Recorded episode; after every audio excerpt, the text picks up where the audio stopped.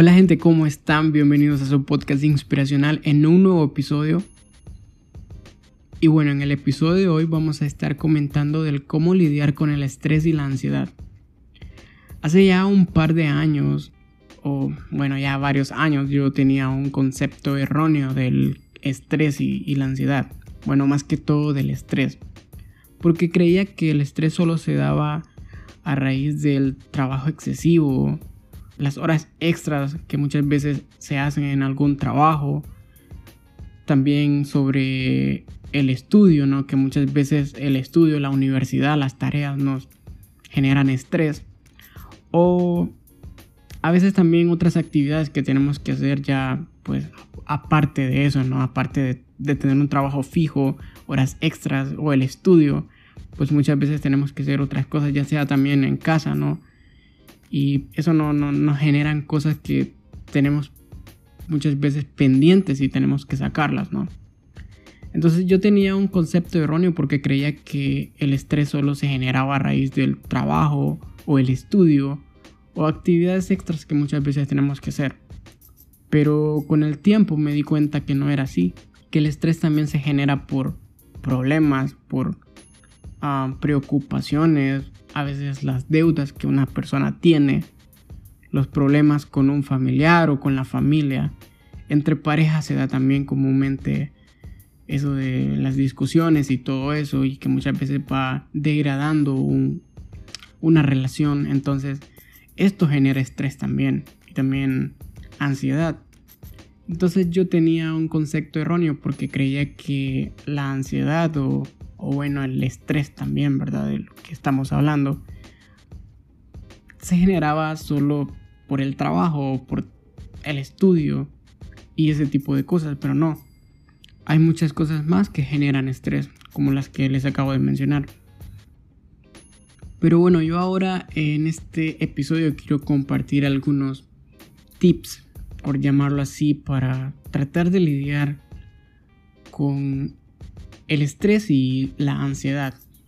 Y como primer punto a mí me gustaría comentar el siguiente, que es aprender a identificar los detonadores de estrés. En lugar de andar por la vida con el piloto automático, como dicen, ¿verdad? Hay que tomarnos el tiempo para reconocer los momentos y las situaciones que nos provocan algún tipo de malestar realicemos un ejercicio de autoconocimiento y conciencia para identificar las fuentes del estrés o lo que nos provoca el estrés.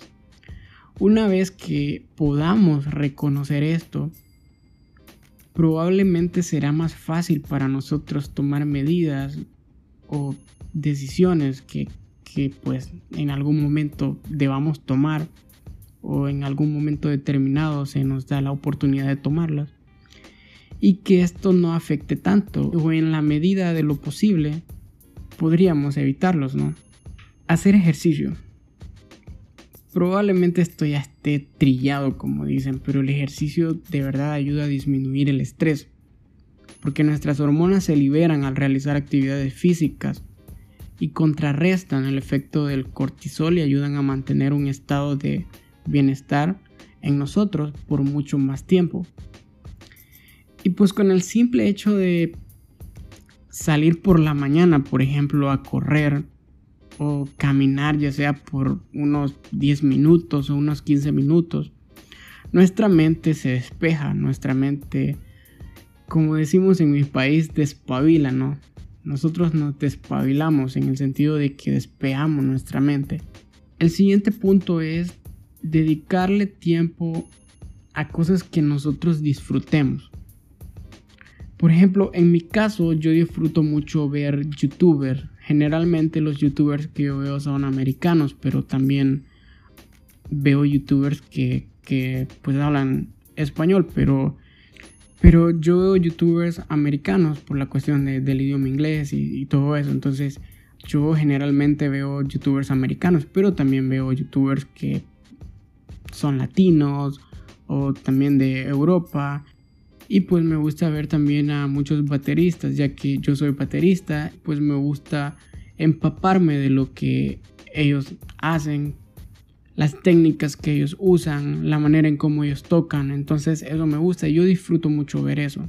Y también pues ver películas en Netflix y series y todo eso. Entonces yo disfruto hacer ese tipo de actividades y es la forma en la que también yo practico tanto música o lo de la batería como también inglés. Entonces son cosas que generalmente me gusta hacer y sé que esto me ayuda a tratar de divagar mi mente. Por otro lado está el comer saludable. Yo sé que probablemente esta sea pues la más difícil de todas porque nos cuesta muchas veces comer saludable, nos cuesta tener dieta y este quizás es el punto más difícil de todos. Pero tratemos de alejarnos de la comida rápida, los alimentos chatarra, la junk food, cualquier cosa que aporte pocos nutrientes a nuestro organismo. Aunque se nos antoje muchísimo una dona de chocolate o que lo mejor que, podamos comer, ¿no? Pero que, que no sea nutritivo para nosotros. Pero todo esto no nos va a llevar a nada bueno. La comida procesada y altamente azucarada puede llegar a ser altamente peligrosa para nosotros y para nuestro metabolismo y nuestro organismo en sí. Otra cosa muy importante es el establecer nuestros límites y nuestras prioridades. Y esto es realmente sencillo. Hay que definir qué podemos tolerar y qué definitivamente no podemos tolerar. Dejar de preocuparnos por las cosas insignificantes y enfocarnos en aquello que realmente importa. Hay que establecer límites tanto con nosotros mismos como con los demás. Esto nos ayudará a evitar situaciones estresantes. Y pues de la misma forma, priorizar correctamente nos garantizará estar enfocados con nuestra energía en cosas que son importantes para nosotros, como nuestros proyectos o las actividades que vamos a realizar, pero para nosotros mismos.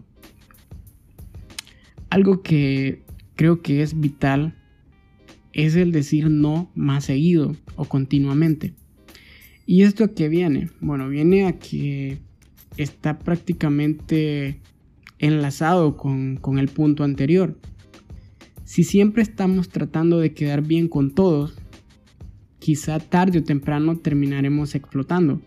No tiene nada de malo negarnos de vez en cuando a ayudar a los demás. Lo importante es que estemos bien y para eso debemos conocer nuestros propios límites sobre qué tanto somos capaces de cargar o de sobrellevar. No nos olvidemos de nuestras familias y de nuestros amigos. Hay que tratar de reservar un tiempo para pasar con nuestra familia y con nuestros amigos. Quizás estamos muy ocupados, quizás no tenemos el tiempo adecuado para compartir con ellos. Pero por más ocupados que estemos, es necesario que dediquemos tiempo a nuestros seres queridos.